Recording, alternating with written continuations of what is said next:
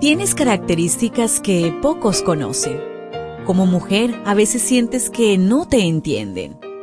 Felizmente existe la devoción matutina para damas.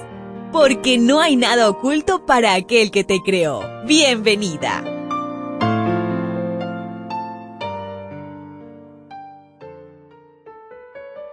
El Señor nos ha regalado una oportunidad de vida más y qué bonito es que hoy puedas ir a la iglesia para que agradezcas al Señor por esta primera semana que está terminando del año 2023.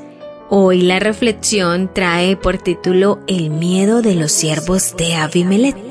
El versículo lo encontramos en Génesis 28. A la mañana siguiente, Abimelech se levantó y llamó a todos sus siervos, y claramente les repitió todas estas palabras. Esto les provocó mucho miedo. Abraham mintió al rey de Gerar, Abimelech, acerca de su esposa Sara para preservar su vida en un pueblo que le había brindado hospitalidad.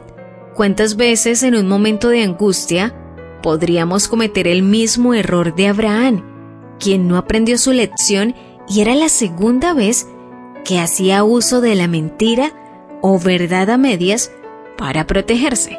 En el comentario bíblico adventista en el tomo 1 en la página 353 nos dice lo siguiente, no era esta la primera ocasión en la cual Abraham habría pretendido que Sara era su hermana. Casi parecería que era su práctica usual, pero que hasta entonces Egipto había sido el único lugar donde el ardid produjo dificultad. Cualquiera hubiera sido el caso, se aproximaba rápidamente el tiempo del nacimiento del heredero prometido, y Satanás se aprovechó de la debilidad de Abraham para torcer el plan divino. Abimelech tomó a Sara por esposa, tradición que a menudo seguían los reyes, pero Dios le mostró en sueños que Sara era una mujer casada.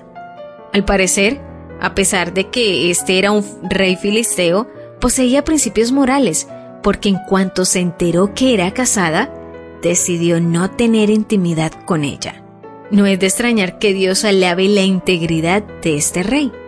Abimelech no solo confiesa su acto y pide perdón, sino que también reúne a todos sus siervos y les cuenta lo sucedido, encomiable ejemplo de liderazgo.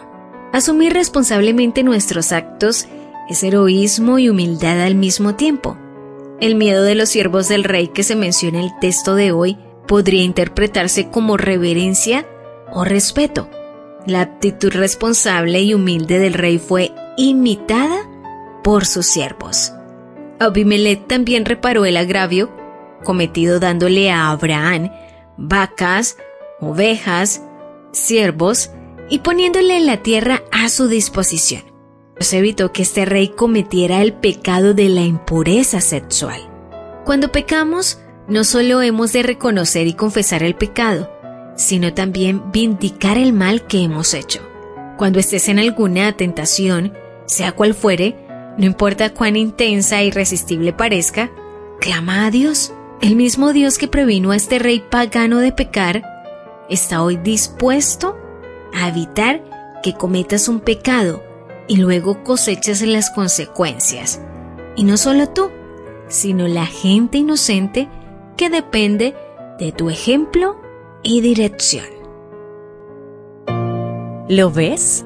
¿Te das cuenta? Tu creador tiene el manual perfecto de tu estructura femenina. La devoción matutina para damas vuelve mañana. Gracias a Canaan Seventh Day Adventist Church and DR Ministries.